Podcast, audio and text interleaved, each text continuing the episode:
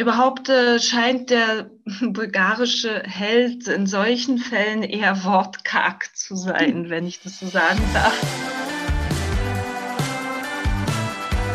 Здравейте und willkommen bei Bulgarien, der Podcast. Mein Name ist Sibiwa Tasheva und in diesem Podcast möchte ich einen Einblick in ein Bulgarien jenseits der Klischees verschaffen. Dazu lade ich Gäste aus allen Bereichen und Schichten ein, manche mit interessanten Geschichten aus oder über Bulgarien, andere als Experten auf einem bestimmten Gebiet. Mein heutiger Gast ist Girgana Bürger und während des Gesprächs war sie in Berlin und ich in München.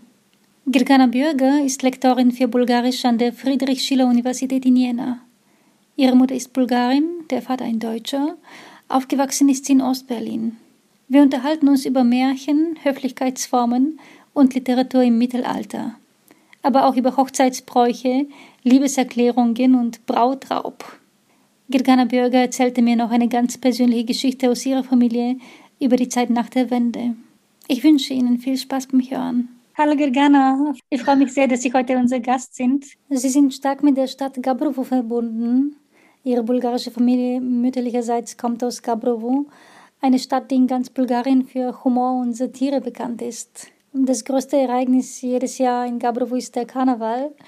Können Sie uns bitte etwas mehr davon erzählen? Genau, also der Karneval in Gabrovo, der findet immer im Mai statt. Das ist natürlich etwas sehr, sehr, sehr Schönes. Also es gibt diesen Karnevalsumzug, das ist vielleicht das zentrale Element des Karnevals in Gabrovo. Es gibt natürlich auch Wettbewerbe und es gibt Ausstellungen, es gibt Konzerte.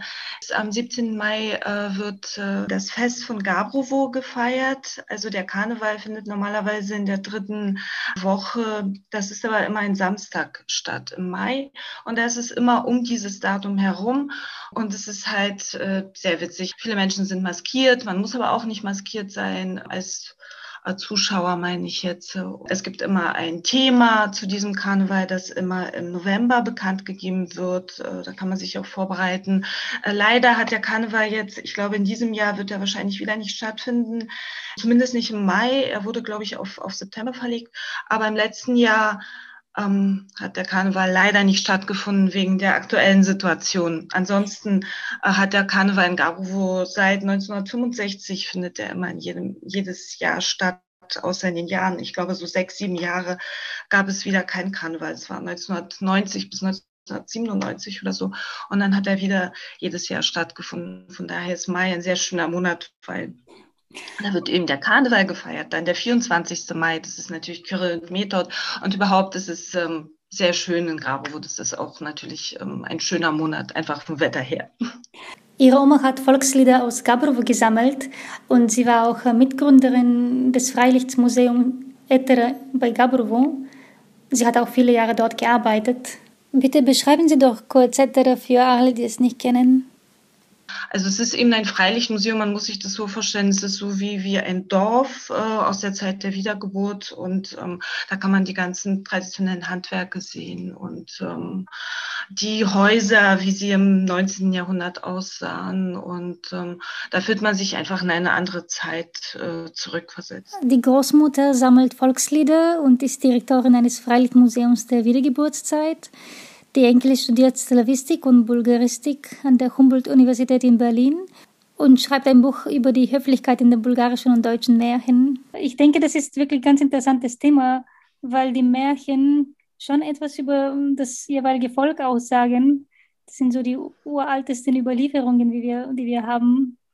Und äh, vor allem diese Höflichkeitsformen, das ist eigentlich etwas, woran man gar nicht denkt, vielleicht erstmal. Aber wenn man sich das genauer hinschaut, dann entdeckt man sehr viele spannende Sachen.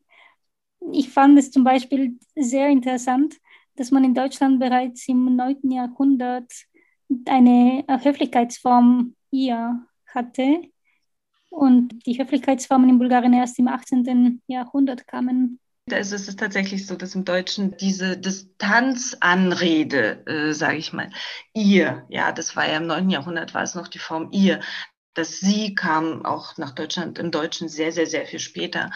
Die, die Distanzhöflichkeit hat im, im Bulgarischen jetzt, sage ich mal, keine, vielleicht keine so tiefen Tradition, aber dafür die Solidaritätshöflichkeit umso mehr. Also es ist eine, ein anderes Höflichkeitskonzept, was man im bulgarischen Märchen findet. Und äh, mich hat zum Beispiel auch ähm, sehr erstaunt und gefreut, äh, dass man, wenn man sich, äh, wenn man jetzt liest über die höfische Interaktion im Mittelalter und äh, über die höfische Mitte, äh, Interaktion sind uns ähm, viele Sachen bekannt, aber eher aus äh, westeuropäischen Werken. Wenn man schon im 12., 13., 14. Jahrhundert hat man angefangen, Bücher über die Höflichkeit zu schreiben. Es war eben diese Höflichkeit unter Rittern, weil man eben diese Höflichkeit erst hat, erst wurde die Höflichkeit äh, in der Elite gepflegt, unter, unter den oberen Schicht sozusagen.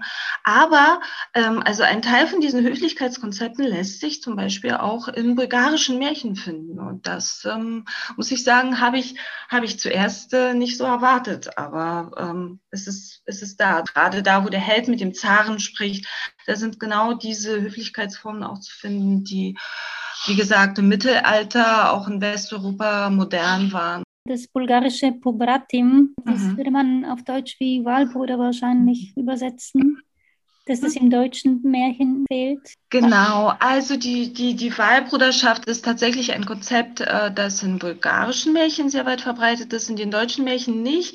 Ich denke, das hängt damit zusammen, dass die Wahlbruderschaft geht ja auf die Blutsbruderschaft zurück. Und die Blutsbruderschaft ist ein sehr archaisches Konzept. Und das Christentum hat sehr gegen diese Art von Verbrüderung also war sehr stark dagegen, weil man das einfach für heidnisch und für überholt hielt. Und ähm, deswegen in den deutschen Märchen, dass äh, dieses Konzept, das kommt meines Erachtens gar nicht vor oder, oder wenn, wenn überhaupt dann kaum.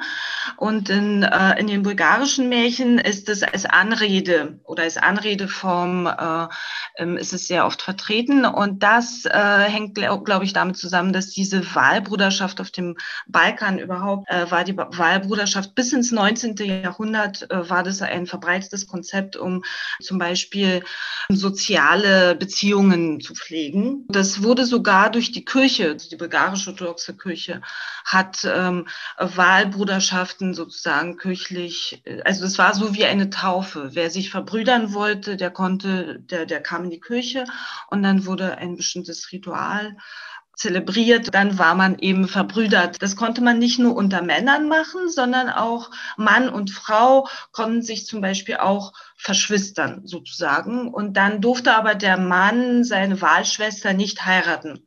Und dieses Konzept äh, von der Wahlschwester, das gibt es zum Beispiel auch in den bulgarischen Märchen, aber auch in den Volksliedern. Da ist zum Beispiel der Held, der in vielen bulgarischen äh, Märchen auftritt, der Kralimarko, der hat als Wahlschwester eine Samovila, also das ist sozusagen die bulgarische Fee oder Nymph zum Beispiel. Das äh, sieht man anhand der bulgarischen Märchen, dass es dieses Konzept auch tatsächlich gab. Wie gesagt, also historisch belegt bis ins 19. Jahrhundert hinein. Und der bulgarische Junak, also. Reke, mhm. der scheint in Deutschland auch nicht so verbreitet zu sein, in den deutschen Märchen. Also ja, in den deutschen Märchen vielleicht nicht, aber es gab diese Heldenepik in Deutschland. Also ich glaube, der, der Held, also der, der Recke, der, der Ritter und so weiter, äh, der war in der deutschen Heldenepik verbreitet, aber in den Volksmärchen dann eher weniger. Und im bulgarischen Raum gab es keine solche Heldenepik in dem Sinne, wie es das in im deutschen äh, Sprachraum gab. Ja, also es wurde die die Literatur des Mittelalters war eine fast ausschließlich religiöse Literatur, also eigentlich ausschließlich eine religiöse Literatur.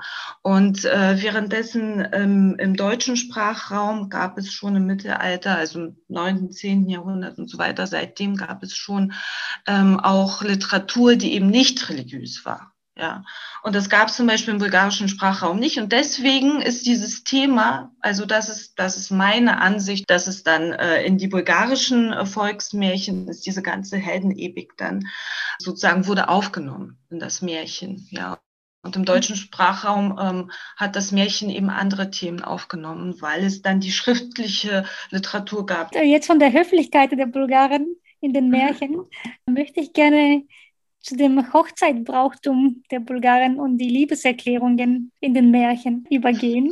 Sie haben nämlich einen Artikel darüber geschrieben und ich fand es genau. sehr interessant, dass man äh, keine intime Gesten in Bulgarien findet, so wie sie die in Deutschland öfters zu finden sind in den Märchen. Ich habe mir auch schon Gedanken gemacht, warum es so ist. Also ich denke mal, es ist vielleicht äh, wirklich mit der mit der bulgarischen Kultur, also mit der traditionellen, sage ich mal, bulgarischen Kultur verbunden. Es war vielleicht im Allgemeinen so, dass man also Intimität, äh, dass sie nicht nach außen gezeigt wurde. Und mit mal. Intimität meinen wir hier auch sowas wie Umarmung, also jetzt keine, mhm.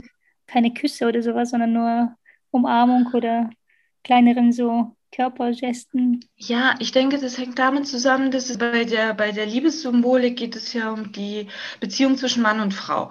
Und gerade in diesem Bereich äh, durfte man wahrscheinlich, äh, selbst Umarmungen waren da schon zu intim. Also die Intimität, die sollte dann wahrscheinlich nur zu zweit äh, gezeigt werden, äh, kann ich mir vorstellen, wenn man dann alleine war, aber eben nicht, äh, nicht vor anderen Menschen. So ein bisschen bin ich natürlich auch auf die Idee gekommen, weil wenn man diese bulgarische Literatur liest, äh, zum Beispiel Dimitar Talev oder auch Ivan Vasow und so, die älteren Schriftsteller. Also ich finde, da kann man das so ein bisschen schon erkennen, dass diese eben äh, Bescheidenheit, Keuschheit und so weiter, das war, das war ein sehr wichtiges Element äh, der Kultur. Also die Bulgaren haben trotzdem ihre Liebe gezeigt, aber auf andere Art und Weise, nämlich mit der Übergabe von bestimmten Gegenständen zum Beispiel. Ja, genau. Also die Gabe, das ist so, äh, so ein Zeichen gewesen. Ne? Also vor allem auch solche, so, so, zum Beispiel Obst, das eine symbolische Bedeutung hat, äh, wie der Apfel.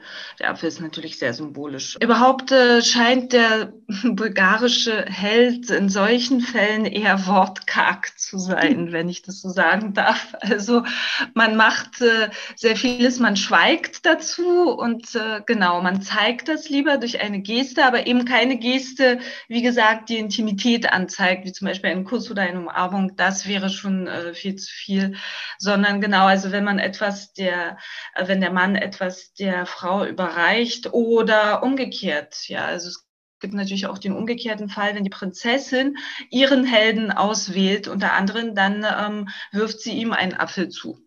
Also das ist im Prinzip genau dasselbe. Es kann, äh, also es gibt auch Märchen, wo die Frau diejenige ist, die auswählt. Allerdings ist es normalerweise dann, äh, wenn es so ist, dann hat die Frau einen höheren gesellschaftlichen Status als der Mann. Ja, das heißt, entweder sie ist Prinzessin und er ist zum Beispiel der Gärtner oder so, und oder es ist eine Samovila, also eine Fee, ein überirdisches Wesen, das über eine sehr große Macht verfügt, also auch über die Macht über Männer. Und er ist eben der Auserwählte. Ja, also in solchen Fällen darf die Frau auswählen. Ansonsten natürlich, ich meine, die Gesellschaften damals waren alle patriarchalisch. Deswegen in allen anderen äh, Fällen wählt natürlich der Mann aus und überreicht der Frau eben seine Gabe. Und ich habe bei ihrem, in Ihrem Artikel noch gelernt, dass man im früheren Mittelalter in Deutschland mehrere mhm. Ehenkategorien hatte. Also es gab eine Mundehe und eine Friedelehe ja, das stimmt, das stimmt. Das war so sozusagen eine, eine Idee von mir, mhm. ähm, warum in den deutschen Märchen, das war eine Idee für ein bestimmtes Motiv, was ich aber nur in deutschen Märchen gefunden habe und äh, in bulgarischen überhaupt nicht. Also in den bulgarischen Märchen zum Beispiel, obwohl es ja interessanterweise im Osmanischen Reich muss es ja eigentlich auch äh, zumindest für, für, für die Osmanen, also dass ein Mann mehrere Frauen hat, das muss es gegeben haben. Aber im bulgarischen Raum war das anscheinend ähm, ähm, sehr tabuisiert. Also mhm. zumindest mhm. findet man nirgendwo, dass ein Held zum Beispiel zwei Frauen heiratet oder so. Also sowas, äh, so, so etwas findet man, findet man in den bulgarischen Märchen nicht. Und in den deutschen Märchen, ja, da ähm, gab es solche Motive, ja, wo das angedeutet wurde, dass dann, dass er, er heiratet zuerst die eine Frau, dann vergisst er sie, dann heiratet er die zweite. Also, aber das wird immer durch dieses Vergessen oder so gekennzeichnet. Ja, also das ist auch in den deutschen Märchen, das ist nie so, kommt es nie so raus, dass er zwei Frauen auf einmal hat. Da ist es ebenfalls äh, tabuisiert, ja, mhm. auch in, in, den deutschen Märchen. Ich habe mir das nur so erklärt, weil es gab tatsächlich auch die Möglichkeit, dass man eine Frau heiratet und die war aber nicht, mit der war man aber nicht richtig verheiratet. Also das war im Mittelalter so, gab es wohl diese Möglichkeit, die aber dann später, glaube ich, durch die Kirche total verboten wurde. Also diese sogenannte Friedel-Ehe, ähm, das, dagegen hat es dann die Kirche auch, äh, da war sie damit nicht einverstanden. Was aber in Bulgarien sehr lange und äh, heute auch in den Hochzeitsbräuch geblieben ist, ist diese sogenannte Brautraub. Ja, genau. Also der Brautraub, das ist aber eher so, heutzutage ist es natürlich so ein Element, eher theatralisches Element. Ja, es wird dann so ein bisschen durchgespielt, noch rituell. Natürlich wird, wird die Braut nicht mehr geraubt, ja. Ähm, und es ist natürlich sehr, sehr, sehr archaisch. Also eigentlich ursprünglich äh, war dieser Brautraub, der galt als nichts äh, Schlimmes. Also das war jetzt nicht, dass man der Braut die, ähm, die Freiheit genommen hat, sondern das war ganz im Gegenteil. Für die Braut war es ein, ähm, je, je höher der, der, der Status sozusagen oder das Prestige von dieser Braut, ähm, umso, umso wichtiger war es, äh, dass man sie so, sozusagen ihren Eltern raubt. Äh, damit hat der Mann zum Beispiel gezeigt, äh, wie sehr er sie schätzt schätzt, wie hoch er sie einschätzt. Also er ist zu allem bereit, sozusagen, um sie zu bekommen. Und das war damals für die, für die Frau, also natürlich ganz anders als heute. Da ändern sich die Zeiten natürlich gänzlich. Das war damals äh, sozusagen ein Zeichen der Liebe, ja, dass er sie liebt. Und im Gegenteil, die Eltern, die sollten eben sie nicht weggeben wollen. Dadurch haben die Eltern zum Beispiel oder ihre Familie hat gezeigt, dass sie sie auch so hoch einschätzt, dass sie sie nicht weggeben möchte. Und aus diesem Zusammenspiel, ja, aus aus der einerseits der Liebe des zukünftigen Ehemannes oder des Bräutigams und aus der Liebe der Eltern zur Braut ist eben dieser, äh, dieser Brauch entstanden, dieser Brauch des Brautraubs. Ja, also ich glaube, den darf man nicht mit, mit heutigen Maßstäben messen, weil dann kommt man zu falschen, äh, zu falschen Ergebnissen. Ja, heutzutage ist es ja nun wirklich, äh, das gilt, das ist sehr patriarchalisch und so weiter. Aber das war früher ähm, haben sich, hat sich ganz im Gegenteil, die Braut hat sich gefreut. Und wenn das zum Beispiel nicht durchgespielt wurde, dann war es eben schlecht für sie. Dann, dann hieß es, okay, sie, also keiner möchte sie. Ja, und das war natürlich für das Mädchen nicht so schön. Deswegen hat sich dieser Brautraub heute auch in den Hochzeitsbräuchen Bulgarien so teilweise erhalten. Und ähm, es ist auch natürlich in einer Gesellschaft, wo man dann eben die Liebe nicht so sehr durch intime Gesten zeigen konnte, dass man sie eben auf diese Art und Weise gezeigt hat, ja, durch Gaben oder eben durch solche, ja, indem man versucht hat, sie zu rauben, sage ich mal in Anführungszeichen. Natürlich war das, äh, war das alles eher gespielt. Es war sozusagen die Möglichkeit, dass die jungen Menschen doch noch heiraten konnten gegen den Willen der Eltern ähm, auch eine, eigentlich eine eher ähm, die Möglichkeit, eine freie Entscheidung zu treffen und nicht äh, eben, dass die Frau, äh, dass die Braut tatsächlich geraubt wurde und ihr der Wille genommen wurde.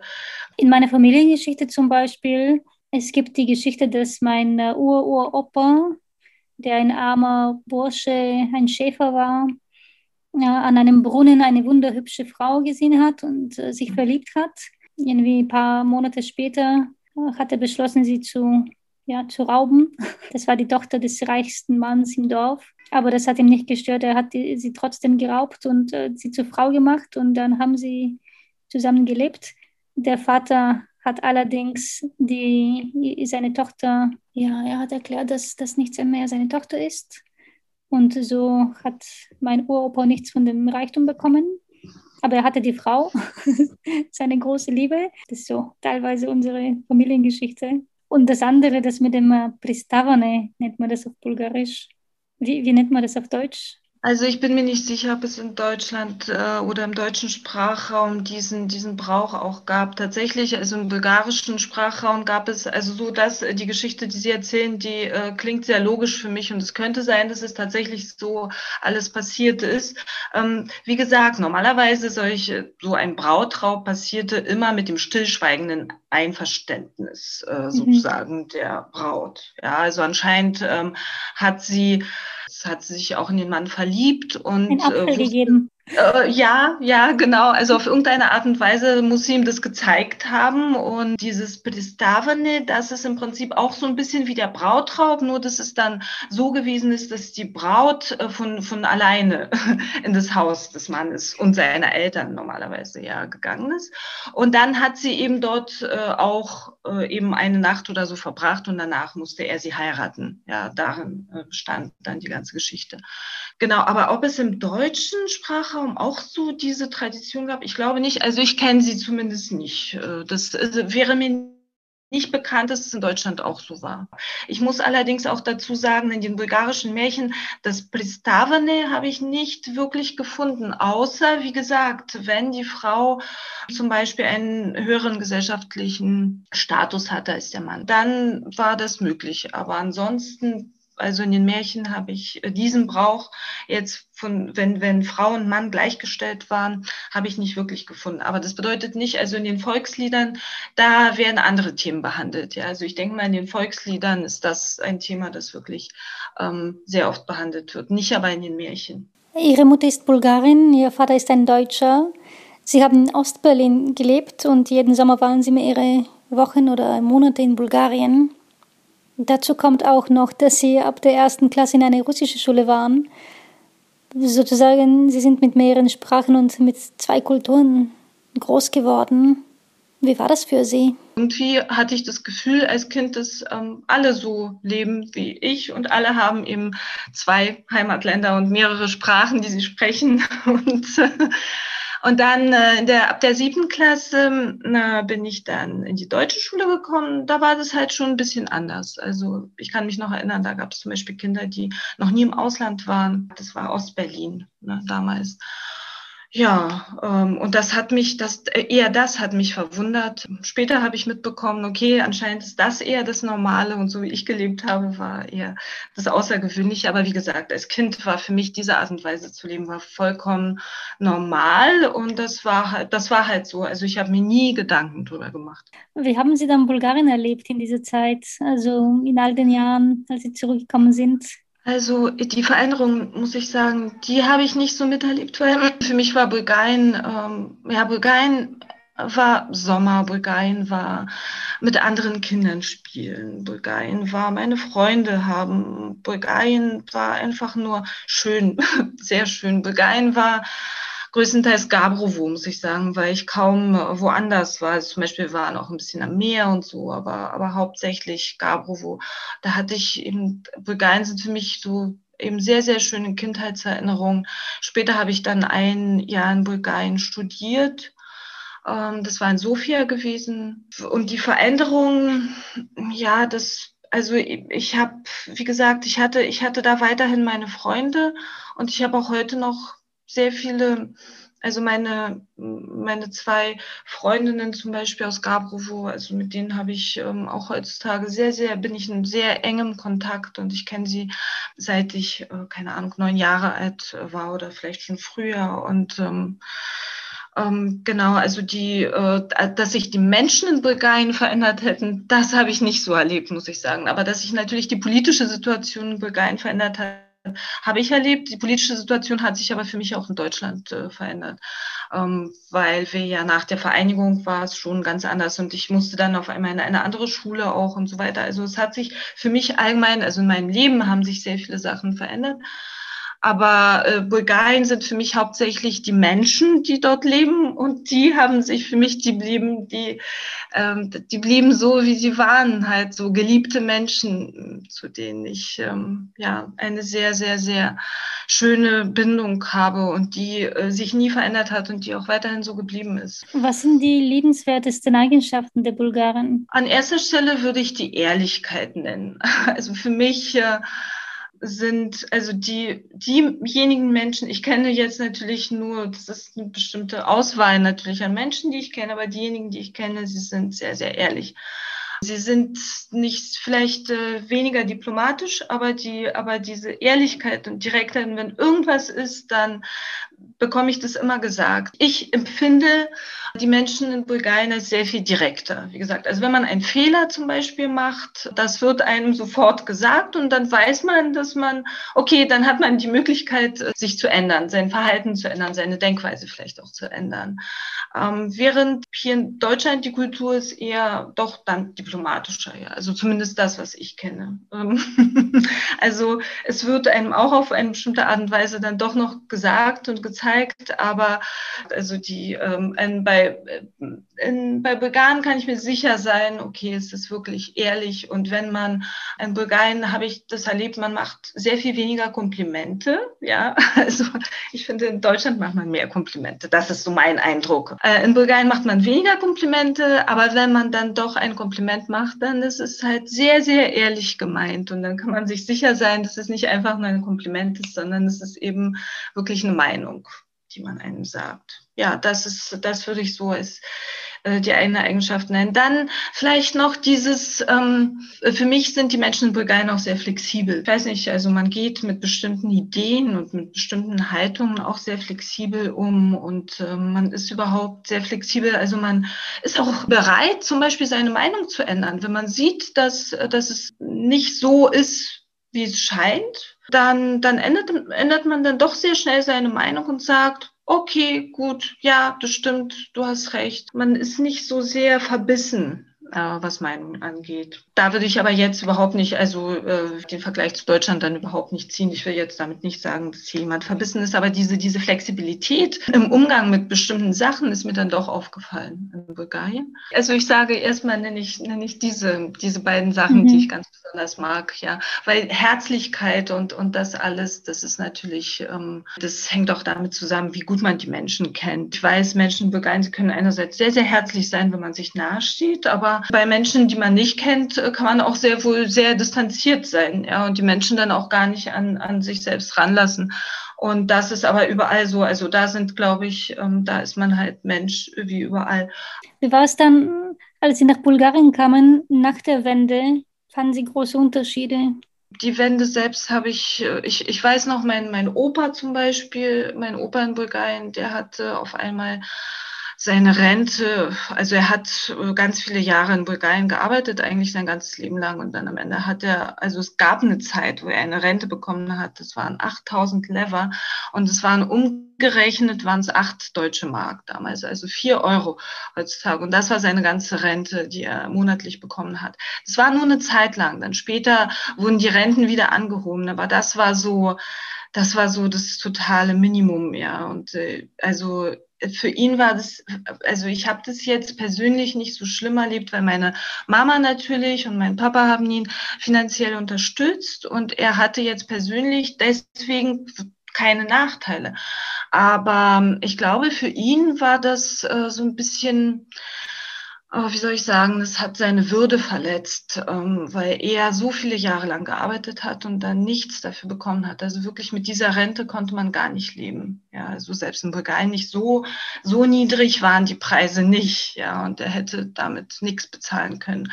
Und äh, für ihn, also er hat immer sehr viel Wert drauf gelegt, äh, auf seine, ähm, also dass er niemandem zur Last fällt. Ja, also ich weiß noch, mein Opa, war so ein Mensch, das war immer sein, seine größte Angst. Ich will euch nicht zur Last fallen. Ja, und ich habe mich mal geärgert, wenn er das gesagt hat, weil das war für mich kein zur Last fallen. Also er hat mich ja, er hat mich meine Kindheit lang begleitet und so und er hat so viel für für mich getan, für unsere Familie. Und es und ich habe überhaupt nicht verstanden, warum er überhaupt darüber spricht. Ja, also ich wollte am liebsten das überhaupt nicht, ähm, dieses Thema überhaupt nicht anreißen. Meine Mama hat es auch nie nie gemacht, aber ich weiß noch zum Beispiel, also für ihn war das sehr schwer. Ja, also das so, ich, ich kann mich eben an solche Sachen erinnern, so an bestimmte Sachen. Oder dass auf einmal äh, der Urlaub am Meer für uns äh, so wenig gekostet hat. Ähm, aber für die Menschen war das natürlich eine schlimme Zeit. Ne? Also für uns war es gut, weil wir konnten zum Beispiel für ganz wenig Geld damals Urlaub am Meer machen. Heutzutage ist es ja überhaupt nicht mehr so.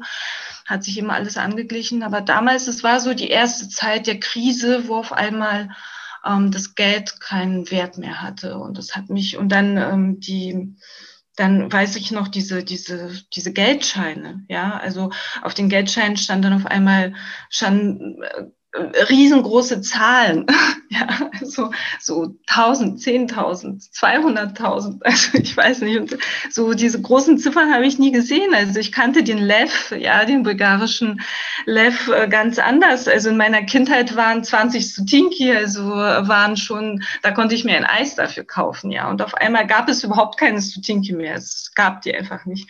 Ja, damals, also äh, in dieser Zeit der Krise. Genau, also an solche Sachen kann ich mich erinnern.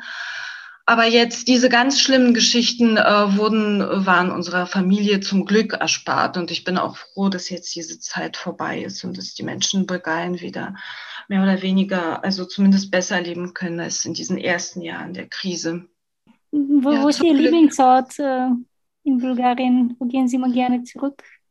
Mein Lieblingsstadt ist äh, natürlich Gabrovo. Also ich fühle mich dort am besten, aber mein Lieblingsort ist dort, wo, wo die Menschen sind. Äh, die mir nahestehen. Und deswegen, ja, also ich würde sagen, mm, also ein, ein Ort als solchen, dann haben wir natürlich in der Nähe von, von unserer Wohnung ist da so, so ein Park, in dem ich auch gerne bin. Und Etere ist auch so einer meiner Lieblingsorte. Die, das Kloster, der Sokolski Monastir, dort wurde zum Beispiel mein Sohn getauft. Das ist auch ein sehr schöner Ort. Überhaupt mag ich den Balkan, das Gebirge, ähm, diese ganzen ähm, ja, heutzutage nennt man sie Ekopateki, ja, also die Öko, also diese, diese Pfade, wo man, wo man entlanglaufen kann. Also als ich Kind war, bin ich mit meiner Mama sehr viel gewandert. Äh, dieses Wandern, also das war noch nicht so, so schön ausgeschildert und das hat man dann auch noch nicht so unter ökologischen Gesichtspunkten genannt. Aber das war zum Beispiel, genau, das, das ist so das Gebirge. Aber natürlich bin ich auch gerne am Meer. Also im Sommer, wenn wenn ich kann, also fahre ich immer ins Schwarze Meer und da. Susopo, Susopo ist zum Beispiel auch eine Lieblingsstadt, Sosopol, ja, eine Lieblingsstadt von mir. Es ist eine sehr schöne Stadt. Leider ja, wurde, ja. wurde sehr viel gebaut in letzter Zeit dort und die Stadt hat so ein bisschen ihren Charme verloren, aber die Altstadt ist immer noch sehr, sehr schön. Da riecht es auch immer nach Meer und nach Feigen im Sommer. Und ja, was ist stimmt. Ihr Lieblingsessen? Ich esse nicht gerne Fleisch, aber das ist schon seit meiner Kindheit so und deswegen äh, mag ich immer diese ganzen fleischlosen Gerichte und die gibt's ja in Bulgarien sehr viel. Ich esse zum Beispiel natürlich, wenn ich dann danach äh, niemanden treffe oder so, also wenn ich weiß, dass ich zu Hause dann am nächsten Tag bleiben kann, esse ich auch sehr gerne Knoblauch und solche Sachen. Das muss ich zugeben. Also es gibt ja wenige bulgarische Gerichte, wo der Knoblauch fehlt und das äh, zum Beispiel, ja, esse ich auch sehr gerne. Überhaupt so Salate, solche Sachen. Äh, natürlich auch äh, diese Paprika, die gefüllten Paprika. Das ist, das ist meiner Meinung nach so ein, äh, so ein traditionelles Essen in Bulgarien. Dann, also gefüllt mit äh, Reis oder mit Eier und Käse? Ja, mit allem. Also da darf es auch Hackfleisch sein, ah, weil ja, okay. ähm, das ich weiß nicht, das ist typisch, glaube ich, für die Bulgaren, äh, die in Deutschland leben, dass sie gerne dann den bulgarischen Schnaps trinken, den Rakir. Und das ist so ein bisschen zu einem Symbol geworden, habe ich das Gefühl. Und in Bulgarien äh, sagen die dann, nee, lieber Whisky oder irgendwas. Ja, das finde ich auch immer ganz, ganz witzig. Aber natürlich trinken auch viele so der, der, der bulgarische Schnaps, auch der selbstgebrannte bulgarische Schnaps. Man darf ja auch heutzutage noch ähm, selbstgebrannten Schnaps in Bulgarien herstellen herstellen. Ich weiß noch, äh, das war so das Einzige, wogegen die Bulgaren protestiert haben, damals, als sie in die EU, als Bulgarien in die EU reingekommen ist und dann sollte man eben, dann wollte man den selbstgebrannten Schnaps verbieten und dann, da, da gab es Proteste und dann darf man jetzt immer noch den Schnaps brennen. Sie leben ja in Deutschland und Sie haben vielleicht äh, etwas den fremden Blick auf Bulgarien. Was wird dem Land helfen, damit nicht so viele Leute auswandern? Also ich denke, Bulgarien ist, ja, ist schon auf dem Weg. Ähm, ich, ich finde, äh, Bulgarien hat sich sehr stark äh, verändert und sehr stark entwickelt. Und wenn man jetzt die ersten Jahre der Krise damit vergleicht, also das ist, das ist gar nicht vergleichbar mit dem, was heute ist.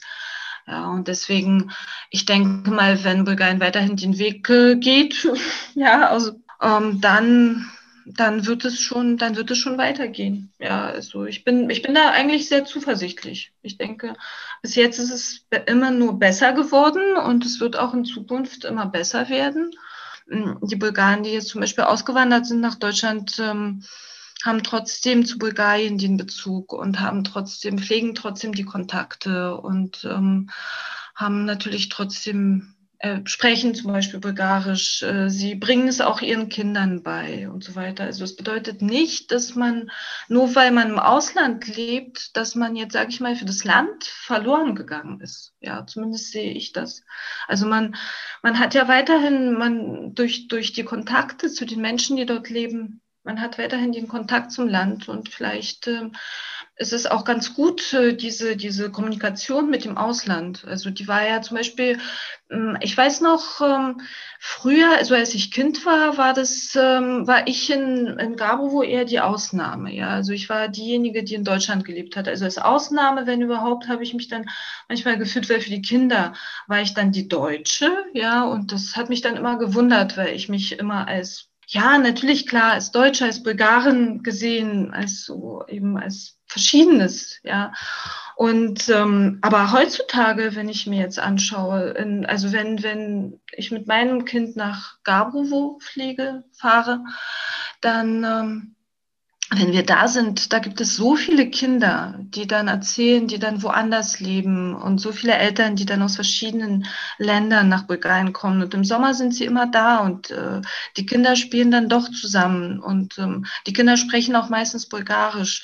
Und wenn ich mir das anschaue, so heutzutage ist es halt äh, normal geworden und vielleicht ist es auch keine so schlechte Sache, ja, dass äh, die Menschen dann eben auch sehen, dass auch wenn man im Ausland lebt, man kann trotzdem das Land auch, ähm, wie, soll ich sagen, also man, man hat trotzdem den Bezug zum Land, genauso wie die Menschen, die dort leben. Oder anders, natürlich auf eine andere Art und Weise, aber der Bezug bleibt und der Kontakt bleibt auch. Das ist sehr schön, sehr schönes Ende unseres Interviews, finde ich. Vielen herzlichen Dank für dieses Gespräch und für das Interview. Ich bedanke mich. Vielen, vielen Dank.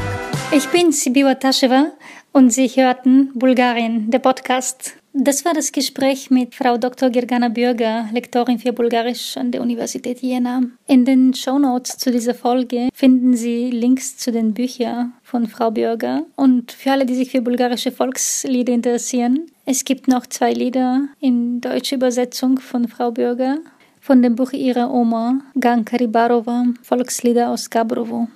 Ich freue mich sehr, wenn Ihnen diesen Podcast gefällt. Sie können uns natürlich abonnieren und es wäre toll, wenn Sie uns bewerten und weiterempfehlen. Alle Folgen finden Sie auf der Webseite www.takt mit C geschrieben bulgarien.de-blog. Vielen herzlichen Dank und Wiederhören. Bis zum nächsten Mal.